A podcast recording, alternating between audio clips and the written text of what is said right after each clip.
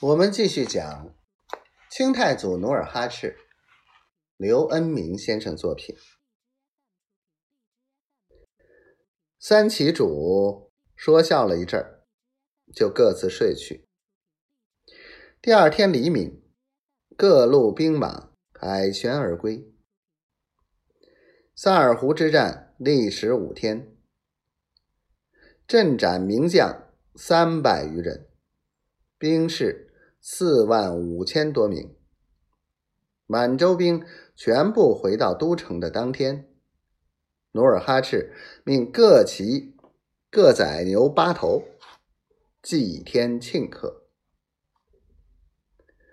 当天宴毕，努尔哈赤单独把童养性叫到自己的住室。童养性刚刚在炕沿坐下。努尔哈赤连忙从炕柜里拿出五根金条，说道：“萨尔浒一战是生死攸关之战，您替我送来详实的军情，又到刘大刀营中假扮桃符，特赠小物以赏功臣。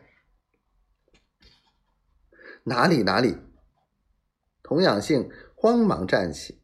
把金条推到炕里，说道：“此战多亏梨花夫人，若不是她，我上哪里弄到军机情报？”努尔哈赤眼里露出怀念之情，小声道：“我是该重谢他，不过何日能相见？那就一不做二不休。”攻下沈阳城，就不难相见了吗？童养性摩拳擦掌的道。努尔哈赤摇了摇头，说道：“沈阳卫城池坚固，拥兵数万，恐怕一时难以攻下。我有办法。”未等努尔哈赤说完。